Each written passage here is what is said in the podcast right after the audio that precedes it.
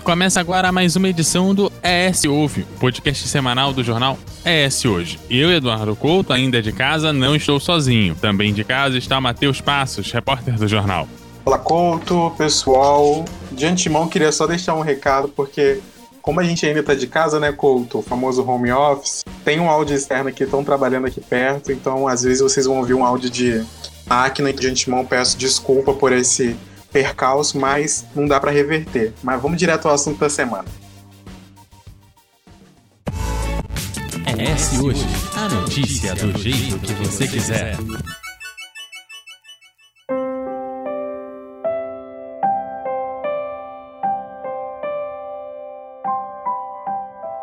Um caso de agosto do ano passado chamou atenção e expôs a violência sexual contra crianças e a discussão sobre o aborto legal no Brasil. Uma menina de 10 anos engravidou depois de ser estuprada em São Mateus, no norte do Espírito Santo. O suspeito do crime, o tio da vítima, que a abusava desde os 6 anos, está preso. Na semana passada, tratamos aqui no AS Ouve sobre o crime de estupro. Caso você não tenha ouvido, te convido a escutar, né, para dar essa moral aqui pra gente. Depois que a gente terminar esse episódio, claro, não pausa aí. Trazendo algumas informações em relação ao aborto, que é o tema que nós vamos tratar aqui Nesse episódio, só até junho do ano passado, ao menos 642 meninas de 10 a 14 anos foram internadas no Sistema Único de Saúde por fazer um aborto, seja por decisão médica ou legal ou por complicações na gravidez. Um ano antes, lá em 2019, foram internadas por dia, em decorrência de aborto também, em média, cinco crianças de até 14 anos segundo dados do Ministério da Saúde. Dez anos atrás, a média era o dobro disso. Em sua maioria, são crianças pretas, pardas e que vivem no Nordeste. Por sua vez, os números oficiais são subnotificados, já que não levam em conta os abortos feitos de forma ilegal. Apenas no primeiro semestre de 2020, o número de mulheres atendidas em todo o país pelo SUS em razão de abortos mal sucedidos, aqueles que teriam sido provocados ou espontâneos foi 79 vezes maior do que o de interrupções de gravidez previstas pela lei, de acordo com os dados do DataSUS. O Ministério da Saúde diz ainda que 721 mulheres morreram pela prática do aborto em quase uma década no Brasil. Isso entre 2009 e 2018. Ainda no país, o Código Penal estabelece a pena de três anos de detenção para a mulher que praticar o aborto e só permite procedimento em três situações: estupro, risco de morte para a gestante ou em caso de anencefalia fetal. Como o assunto da semana passada, o de hoje também não é fácil de abordar, mas é extremamente necessário, tendo como base principalmente tudo que já citamos anteriormente. Bem, para falar sobre o direito de interromper a gravidez em caso de estupro, o incentivo às vítimas a não abortarem, os riscos de suspender um aborto por estupro, a criminalização, a culpabilização da mulher, a descriminalização do aborto. Nós recebemos e damos as boas-vindas a integrantes do movimento Católicas pelo Direito de Decidir.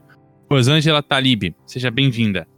Ah, muito obrigada, eu que agradeço, de Católicas, o convite. É um prazer estar com vocês, estar com os nossos ouvintes é, para discutir esse tema que é um tema importante porque tem significado uma, uma questão de saúde pública significativa, né? A gente agradece porque a gente convida para um assunto que é muito complicado, né, Matheus?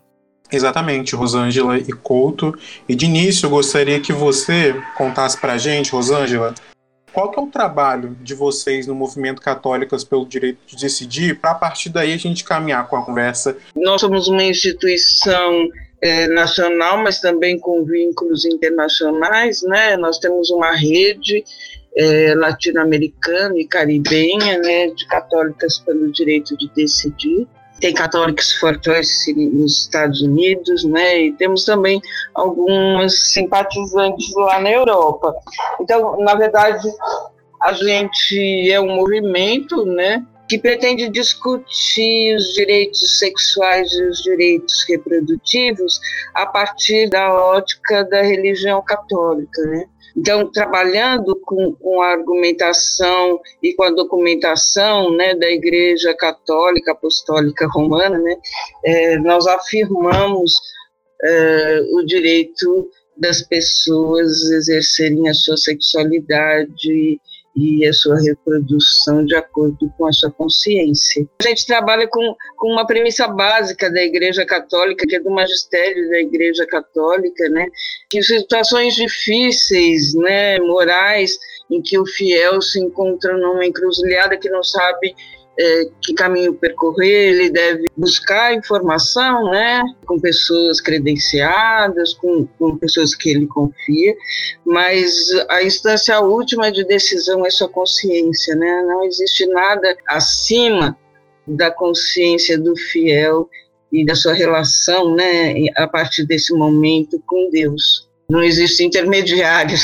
nessa relação. Né? Então a gente busca é, mostrar que é possível sim você o exercício da sua sexualidade no caso dos homossexuais, por exemplo, né, sem se considerar um alijado da fé cristã. Partindo disso aí que você trouxe para gente em relação ao trabalho de vocês no movimento e também a partir da experiência né, de vocês com esses temas e com que vocês discutem, por que, que a descriminalização do aborto é uma questão de saúde pública. A questão da descriminalização, ela, a gente considera um problema de saúde pública, né? Porque o aborto, ele é uma prática né, ginecológica atualmente efetivamente simples, precisa nem de internação quando a mulher deseja fazer a interrupção da gravidez. E a gente sabe que o, o, aborto inseguro tem impactado os índices de mortalidade materna de forma significativa no país, né? Vocês mostraram os dados no começo da violência sexual e, e também é, da, das mazelas, né? Dessa violência. Muitas vezes as mulheres é, engravidam como consequência de uma violência sexual e desejam interromper a gravidez. E quando elas não têm informação ou elas não têm acesso a métodos, né, ou, ou acesso a serviços públicos de qualidade, porque em três casos né, você pode ser nos três casos que a lei permite no Brasil, que é quando é, a gravidez é consequência de um estupro ou se a gravidez coloca em risco a vida da mulher ou ainda se o feto tem um diagnóstico de anencefalia, ela pode recorrer ao serviço público de saúde para fazer a interrupção. Né?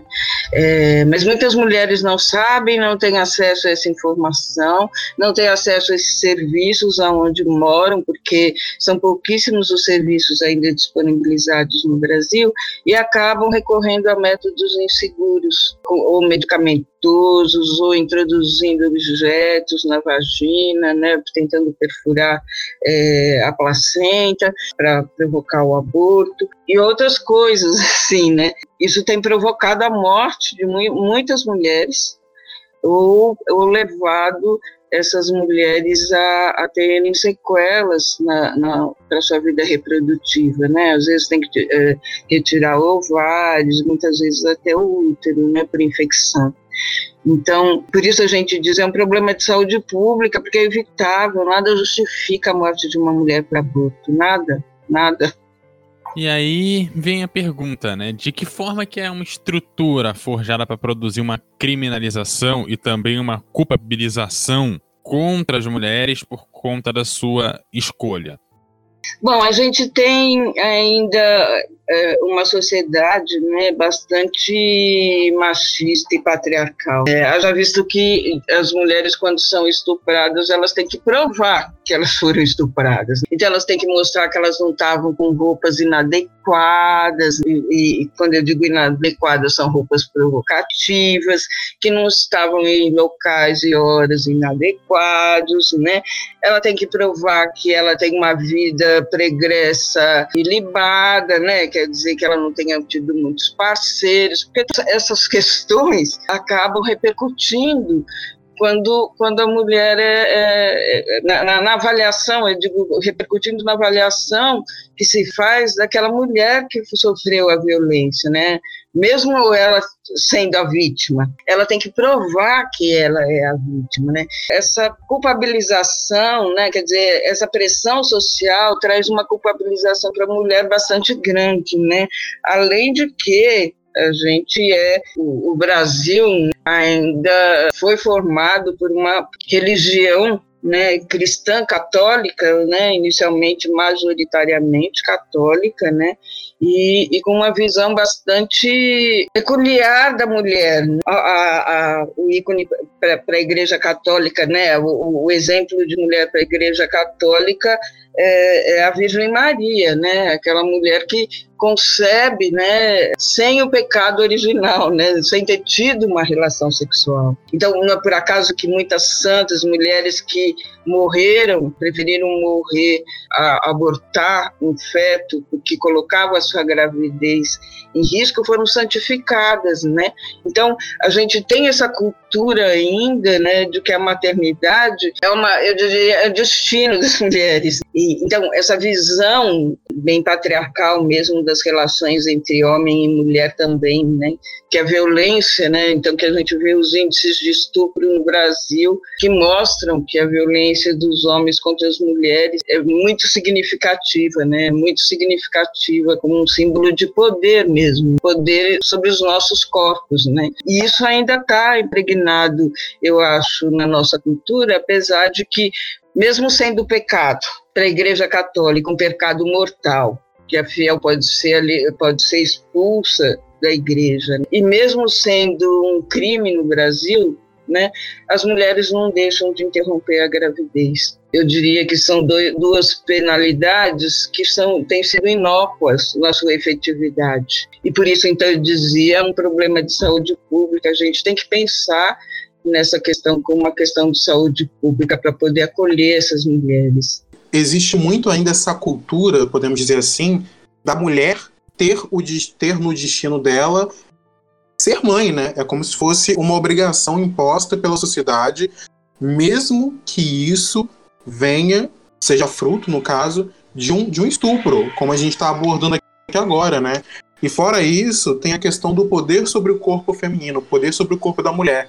É, em todo momento a gente sempre enxerga isso. Quando trouxe a questão da criminalização, da, culpabiliz da culpabilização, também tem todo o sistema machista e patriarcal que se coloca, podemos dizer assim, como soberano, como o dono do corpo, né, do poder sobre o corpo feminino, como se a mulher não tivesse a opção ou não tivesse é, a capacidade de decidir por si só. Como que você enxerga isso, Rosângela? Eu sei que você já falou sobre isso, mas é algo bem, bem são dois pontos muito importantes. Como eu posso dizer, é bem grave, né? A gente é, são, são pontos que a gente não, não, não deveria nem discutir, porque o corpo é da mulher, ela tem que decidir por ela. Então, é, eu acho que a gente tem, é, como você pontuou, né, esse, é, a nossa sociedade né, muito machista e patriarcal, que vê é, as mulheres é, como donas. Né? Não foi agora que acabou de existir no nosso Código Penal, né, que extinguiram do Código Penal o crime por, da, por honra. É, os homens podiam matar as mulheres e ter a penalidade diminuída se fosse considerado que ele, ele, ele matou por honra, isso ainda é possível em pleno século XXI, né? Então mostra como como ainda a nossa sociedade, né, apesar de todos os avanços que nós mulheres tivemos, né, em, em termos de poder sair para trabalhar, poder votar, poder trabalhar, poder ter cargos de chefia, comandos ainda em número muito inferior dos homens, apesar da gente ainda ter salários menores, ocupando os mesmos cargos. Então, a gente ainda tem uma sociedade que nos enxerga como sujeitos de segunda classe. A maternidade, ela não, ela não pode ser imposta, né? Ela não é uma, uma obrigação. Quem é mãe sabe o que é e o que significa você colocar um filho no mundo e criar essa criança, né? Educar, prover de saúde, de educação, você poder eh, encaminhar essa nova, esse novo ser humano, né, para que tenha possibilidades de uma convivência harmônica e justa, né, na sociedade. E não é simplesmente nove meses, né? Isso também tem custo não só profissional para as mulheres, mas também tem custo emocional. A gente tem a violência, então quando a gente vai falar do estupro, a gente vai estar falando da violência né, contra a mulher, que é perpetrada cotidianamente. Quando nos pedem de fazer coisas que são, dizer, quando nós mulheres aprendemos desde crianças a ser, sermos mulheres, nos dão panelinha, nos dão boneca, nos dão coisas de casa, né? É, brinquedinhos que são de casa para a gente aprender a cuidar desde criança. Porque na nossa sociedade, quem cuida dos idosos, quem cuida das crianças, quem cuida do lar são as mulheres, na sua grande maioria ainda, né? Então, a gente tem realmente uma disparidade, né, de relações. As relações eh, sociais são assimétricas, né?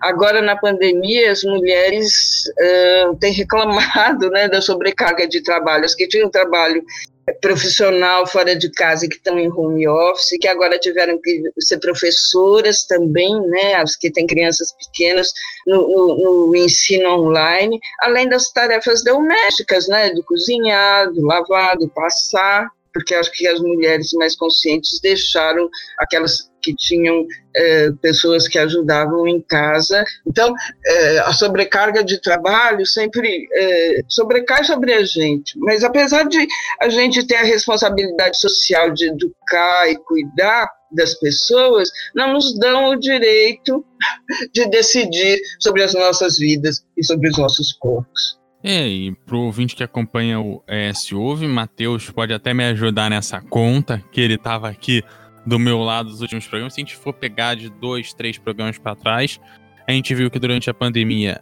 a, as mulheres foram as que mais saíram do mercado de trabalho. As mulheres, quando têm um filho, têm uma dificuldade imensa de permanecer no mercado de trabalho, de conseguir um emprego, ganham menos do que o, o homem quando ocupam a mesma função, dado até que a Rosângela trouxe mais uma vez. Todas as vezes que a gente vai falar alguma coisa sobre as mulheres, esse dado ele, ele volta.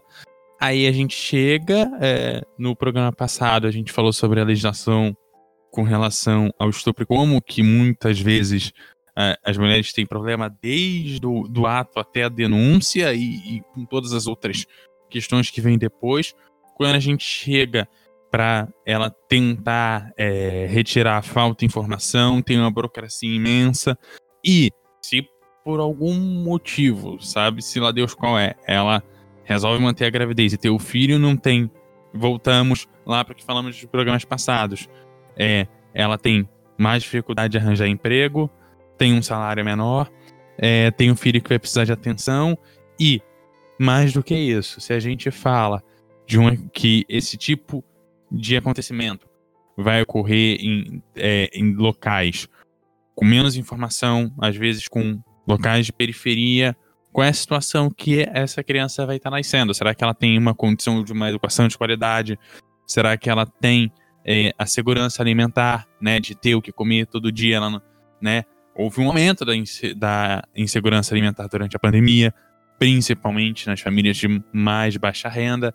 Então, tudo isso precisa ser trazido, e na hora que você vai pensar uma decisão, você pensa no vai nascer ou não vai nascer, mas parece que às vezes se esquece de qual a condição que aquela criança vai ter ao nascer, que tipo de condição será dada para que lá na frente ela tenha uma boa educação, tenha um, um bom emprego, de repente eu consiga acessar uma faculdade, um mestrado, um, um doutorado, seja o que for, sabe? É, quais são as condições que são dadas, não só para a mulher, mas para a criança que vem ao mundo. É muito fácil discutir se nasce ou não nasce se a gente não discute as condições que são dadas.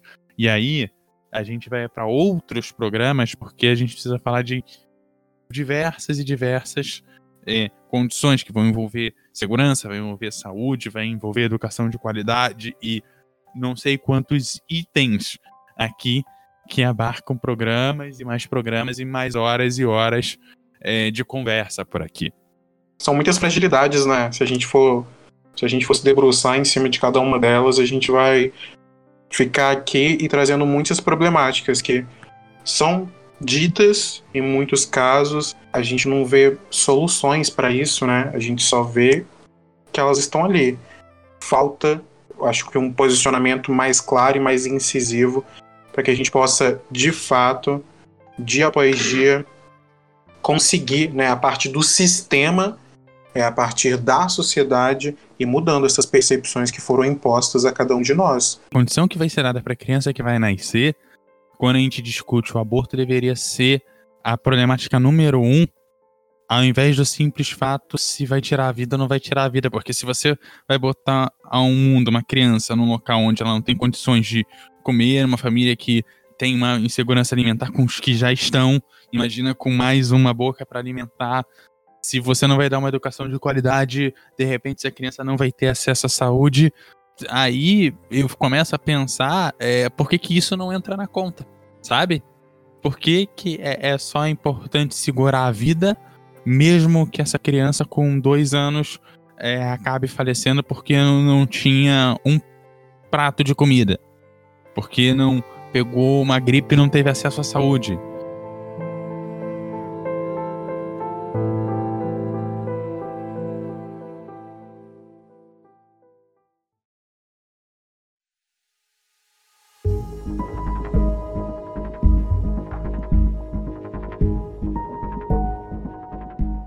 Bom, vamos abrir um novo bloco agora pensando na dificuldade de acessar o serviço do aborto legal que pode levar uh, mulheres a fazerem a interrupção da gestação na clandestinidade. Então já pergunto para Rosângela, quais são as fragilidades encontradas na assistência à mulher vítima de violência sexual? Ela tem informação, né? A gente em Católicas fez já alguns anos atrás uma pesquisa no IBOP, uma pesquisa nacional, e a gente perguntava quais eram as possibilidades de você realizar uma interrupção da gravidez, né? Quais eram os motivos que ela permitia. A maioria da população, mais de 50% da população não soube responder. Tinha gente que dizia até que por condições econômicas a mulher poderia outras diziam por condições psicológicas que a mulher poderia, coisas que não estão previstas. Então, existe uma desinformação sobre os seus direitos, uma falta de serviços disponíveis, né? Não são todos os estados que fazem, porque o atendimento ao aborto legal, ele, segundo o Ministério da Saúde, preconiza uma equipe especializada, né, formada, treinada para o atendimento à violência sexual. Então, não são todos os hospitais que têm, não são todas as cidades que têm, e não são todos os estados que têm. Essas são as dificuldades reais, e essas dificuldades, elas são ocasionadas, eu diria, por falta de informação sobre a sexualidade e a reprodução na escola, falta de educação sexual das crianças. Né? É, é, é imprescindível. A gente está tendo um aumento, uma explosão de violência na adolescência. Não tem informação, sobre uh, o que ocasiona a gravidez e como evitar. Não tem acesso a métodos. O Ministério da Saúde ainda tem a absurda norma de que uma, uma, uma menina, por exemplo, menor, que seja menor, que vá ao posto de saúde pedir um anticonceptivo, ela precisa de autorização do, do genitor, da responsável, né? Do genitor ou responsável, ou levar o responsável, né? A gente sabe que isso é uma irrealidade ainda no, no país, né? São poucas as famílias que têm informação realmente para conseguir ter uma, uma, um diálogo aberto com seus filhos sobre seu corpo e sobre o exercício responsável da sexualidade. Né? Outra coisa eu diria que é imprescindível que a gente tenha também nas escolas informação sobre a questão de gênero. Se a gente quer diminuir a submissão das mulheres, se a gente quer diminuir essa, essa relação assimétrica social né, e o patriarcado, é necessário que os jovens conheçam o que essa disparidade que existe de gênero, né, e que, e que todas essas, essas relações não são naturais, né, essa relação de, de poder né, e de submissão é, das mulheres não são relações naturais, são relações construídas e construídas socialmente. Então, só você tendo conhecimento para você poder desbaratar esses nódulos, esses nós todos que a gente tem né, na nossa sociedade. Isso é o que a gente tem atualmente, mas é imprescindível que a gente consiga descriminalizar o aborto no Brasil e legalizá-lo né, para que todas as mulheres possam ter acesso a esse serviço sem colocar em risco as suas vidas, é, porque não adianta a gente querer impor valores morais nossos para uma outra pessoa. Cada um deve decidir sobre a sua vida. E como vocês, você mesmo disse, você manter uma criança é uma responsabilidade que o Estado, atualmente, a gente não pode contar. E tem um caso recente envolvendo um projeto de lei de autoria do senador cearense Eduardo Girão, do Podemos, que queria incentivar vítimas de estupro a não abortarem mediante pagamento de auxílio financeiro. Depois de uma repercussão negativa, o próprio senador disse que o auxílio financeiro a vítimas do estupro seria retirado desse projeto de lei. Haveria uma alteração ali. De certo modo, te faço uma pergunta: querem forçar meninas estupradas a serem mãe, tendo em vista não só esse possível auxílio, mas também a gente tem um caso da menina de 10 anos que é, entidades religiosas, diversas pessoas, diversos religiosos foram para a porta de um hospital para tentar evitar o procedimento de aborto legal naquela criança de 10 anos que estava correndo risco, né, porque ela não tinha, não tem, a gente sabe que uma criança de 10 anos não tem nem estrutura física, né, para ser mãe. Então, eu te faço essa pergunta: querem forçar meninas estupradas a serem mães? essa, esse projeto de lei, bom, na verdade, ele, ele já tramitou lá na Câmara, né, com o que a gente apelidou de Bolsa Estupro. Não sei se você lembra, que era ainda do, do ex, que está atualmente está encarcerado, né, o ex-presidente da Câmara, que co colocou em votação e nós fomos para, as mulheres foram para a rua, fizeram pressão. Você lembra desse caso? Sim. E, e, a gente conseguiu que, que fosse retirado, e a gente nomeou na época de Bolsa Estupro. Esse PL, eles chamam PL da gestante, na verdade, né? Guarda Girão nomeou PL da gestante, que seria para proteger a gestante. Tem a Bolsa Estupro, mas a Bolsa Estupro não é o pior desse projeto. Né? Porque no primeiro artigo desse projeto, ele, ele diz que a vida começa na concepção. A vida começa na concepção e ela deve ser protegida. Isso significa que nem nenhuma possibilidade de interrupção da gravidez pode ocorrer se esse PL for aprovado. É uma proposta de mudança constitucional que eles vêm tentando faz muito tempo. Colocar que a vida começa na mudando mudar a Constituição, dizer que a vida começa na Constituição e, portanto, e, e a Constituição protege a vida desde o do início nós, eu faço parte, né, Católicas faz, faz parte da Frente Nacional contra a Criminalização das Mulheres e pela Legalização do Aborto, que é uma frente que congrega várias organizações, né, uh, não só organizações não governamentais, mas também organismos de classe e, e também profissionais, uh, conselhos federais e, e também de sindicais. Então, é um grupo, é um grupo bastante grande de, de mulheres, né, que tem lutado e pautado pela descriminalização e a legalização. Né?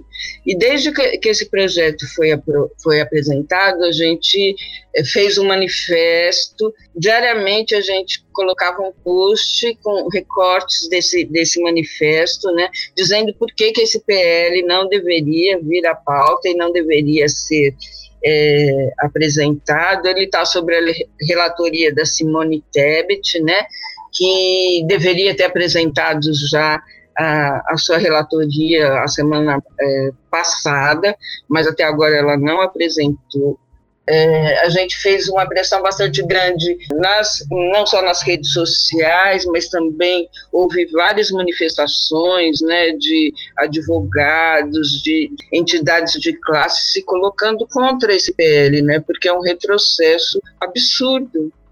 A gente acabou pondo ao longo de toda a nossa conversa os riscos que se, que se tem ao suspender o aborto por estupro. Quais são os riscos que as nossas meninas, as meninas é, brasileiras, capixabas e etc., estão sendo submetidas. Por que, que esses passos para trás, mesmo com a mulher tendo o assunto, no caso, o aborto legal em caso de estupro, como um direito dela? por que a gente está dando esses passos para trás? E por que, que vocês, mulheres, estão sendo cada vez mais prejudicadas quando, na verdade, nós deveríamos dar passos para frente? E não trazer dentro de projetos de lei é, pontos como esse, por exemplo, de obrigar uma mulher a dar continuidade a uma gestação fruto de estupro, só para no final e ela vai ser, abre aspas, né, contemplada, fecha aspas, com um auxílio financeiro que na verdade não adianta de nada, né? O que adianta é todo o amparo que essa mulher vai precisar, não só o amparo financeiro, mas um amparo psicológico, um amparo de ter uma formação para conseguir dar um amparo para aquela criança que ela vai ter que né, sustentar, vai ter que criar, vai ter que ensinar as coisas. Então, por que, que esses passos para trás, mesmo com a mulher tendo o aborto legal como um direito? É, eu acho que isso tem a ver com o crescimento da bancada, que a gente chama bancada da Bíblia, no Congresso, que é formada por religiosos, né, por pastores, por padres. Quando chega essas pautas morais, e para esse governo, né, essas pauta moral, desde o início, é para eles um ponto, né, porque era um ponto de campanha, não só a flexibilização da bala, né, mas também a, a, a, pauta moral, que é o fechamento, a proibição do aborto.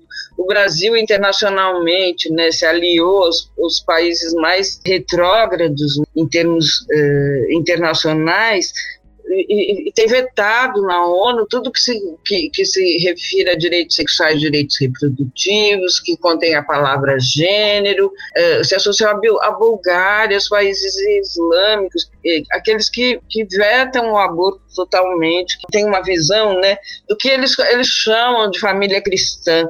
E aí o homeschooling tem a ver com isso, quer dizer, só o pai e a mãe que pode ensinar os filhos, então a escola estaria poderia prover, por exemplo, o que eles chamam de ideologia de gênero, educação sexual, essas coisas que eles não querem.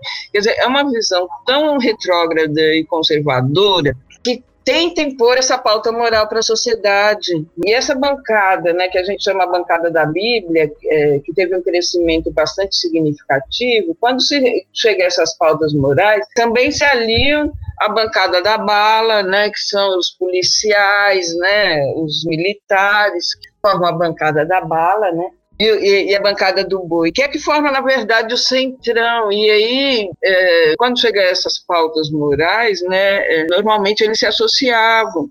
Mas a gente tem conseguido, até agora, barrar né, o avanço dessa pauta, conseguir que, que não seja aprovada, né? apesar de, de eles estarem encaminhando, por exemplo, no, no projeto aquele da, da violência sexual, né? A mulher que chegar ao serviço de saúde, o médico tem que obrigatoriamente notificar a polícia, né? Que é um absurdo, porque vai contra a ética profissional eu sou psicóloga, sou área dessa, da área da saúde, né? A nossa ética profissional, um dos pilares da nossa relação com, com o paciente é o sigilo profissional, né? Então, que se exige que, que o médico quebre esse sigilo profissional, notifique a polícia e necessariamente vai se abrir uma queixa-crime quando a mulher entrar no hospital vítima de violência. É bom, e ainda nesse projeto tinha que pra, antes de interromper a gravidez, o médico tinha que mostrar para ela o feto através de um ultrassom. Que, que, a gente falava que era, que era o cúmulo do absurdo, que era uma tortura, então eles tiraram isso do projeto, mas a notificação permanece. E muitas vezes as mulheres não querem fazer notificação policial, porque a gente sabe que, a violência sexual, os estupros ocorrem quando não dentro de casa, são com pessoas conhecidas. Então as mulheres têm medo da retaliação que pode acontecer depois. Quando elas fazem a notificação policial, obrigatoriamente abrem um inquérito. Por essas e outras, a gente sabe que tudo que o governo gostaria era de é, impedir que as mulheres pudessem ter autonomia sobre a sua vida reprodutiva e sua vida sexual. É, a gente tem um vizinho que acabou de aprovar a legalização do aborto, que foi a Argentina. E aí, Rosete, uhum. eu queria saber se o que, que o Brasil pode aprender com a atual situação deles. Ai, olha, foi, foi uma, um trabalho de anos também, né? Mas foi um trabalho, uh, a gente tem que reconhecer o trabalho maravilhoso que as argentinas fizeram, que elas tinham é, sempre reuniões nacionais, reuniões de mulheres, reuniões nacionais de mulheres, né? E que esse tema era pautado e depois era disseminado nas comunidades, nas discussões. Então, elas conseguiram cátedras em universidades, né?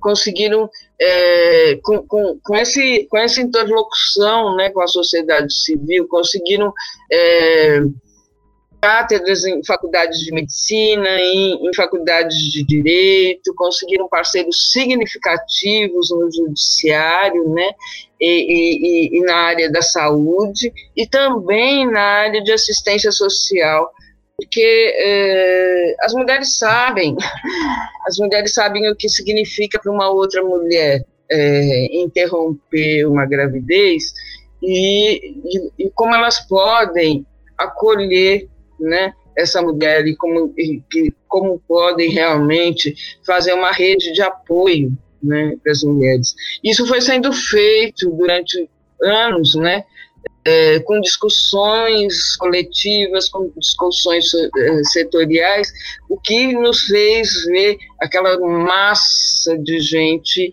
é, nas ruas, né, pedindo a legalização do aborto, né? Era impossível, impossível as cortes não ouvirem as ruas, né? Impossível.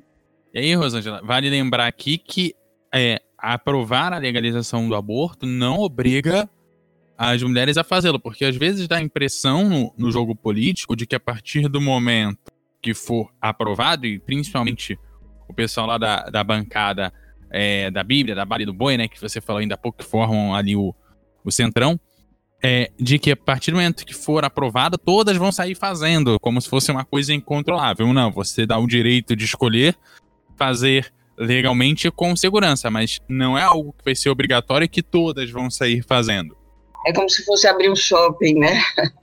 As mulheres e eu sair correndo, né, como se isso fosse prazeroso. É claro que vai ter, é, quando tem a legalização, em todos os países que tiveram a legalização do aborto, você tem um aumento exponencial, né, do número de atendimentos, é claro, porque você tem toda uma repressão social até então, né, que agora permite, então você vai ter mais mulheres procurando, e isso ao, ao longo do tempo vai declinando, vai declinando significativamente, de tal forma que os países onde o aborto é legalizado são os países onde tem a menor taxa de abortos no mundo, porque você é, favorece as mulheres não só acesso, né, interrupção da gravidez, se assim ela o desejar, mas também oferece a ela possibilidade da manutenção da sua saúde reprodutiva através de métodos anticonceptivos que ela eleja e que ela possa é, utilizar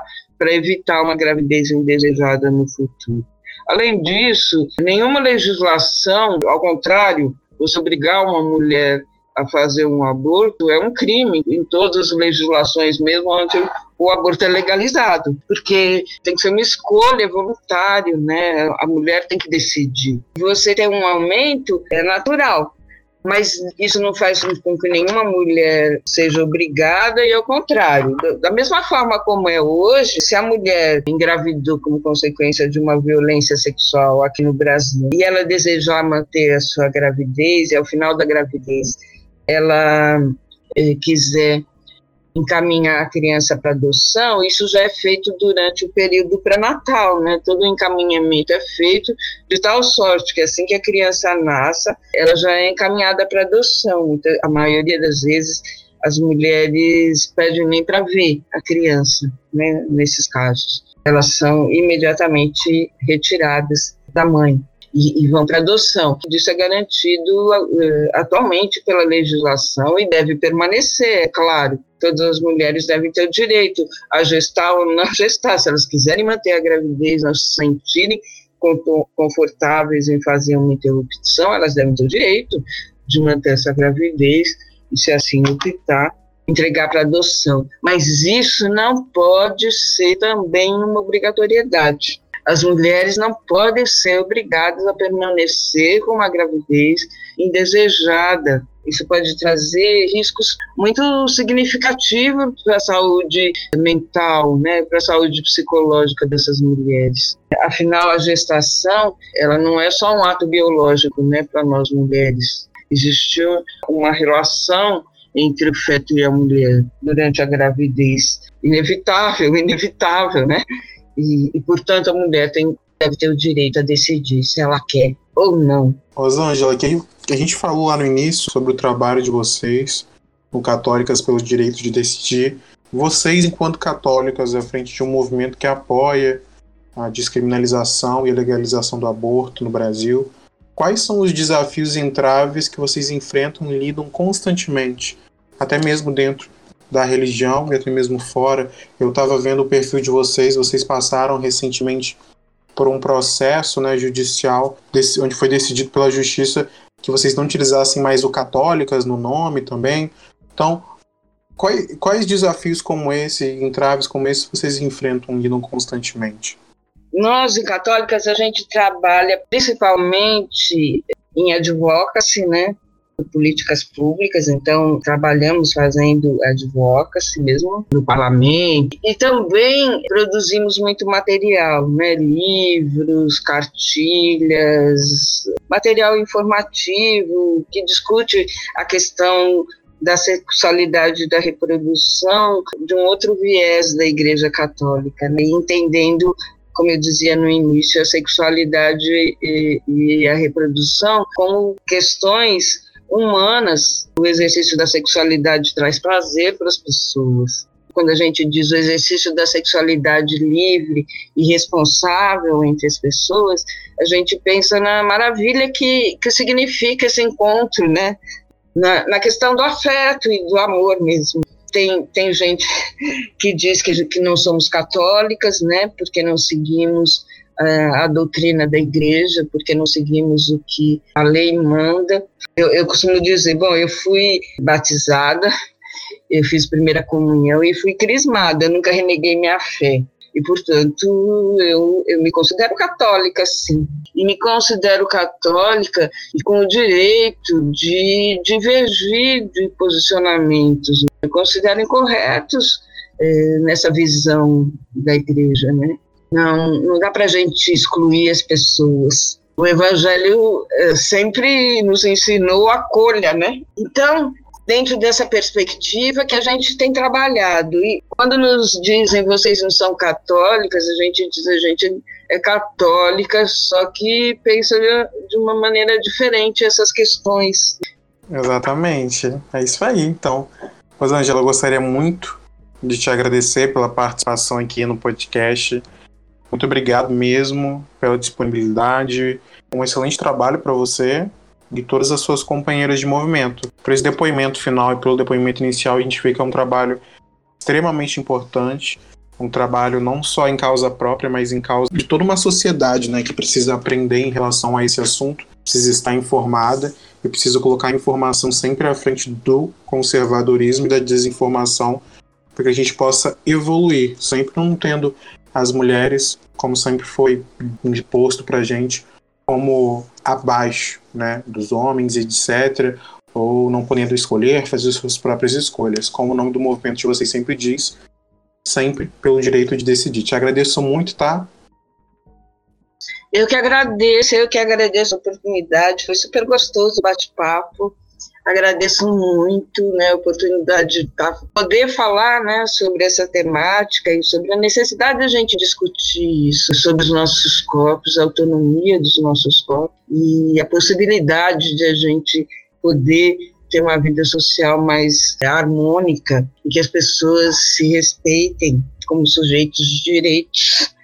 É isso aí, é isso aí. Uma luta uma luta que infelizmente está tá, tá um pouco longe de acabar, né? Projetos como esse, mas com um movimento como o de vocês, a gente sabe que nunca vão calar vocês, nunca vão impor nada a vocês. esse foi o ES Ouve, o podcast semanal do jornal ES Hoje, que vai ao todas as segundas-feiras no eshoje.com.br e também nas principais plataformas de áudio. O episódio teve a apresentação de Eduardo Couto e Matheus Passos, a produção e o texto de Matheus Passos, a edição de som de Eduardo Couto e a direção de jornalismo da Daniele Coutinho.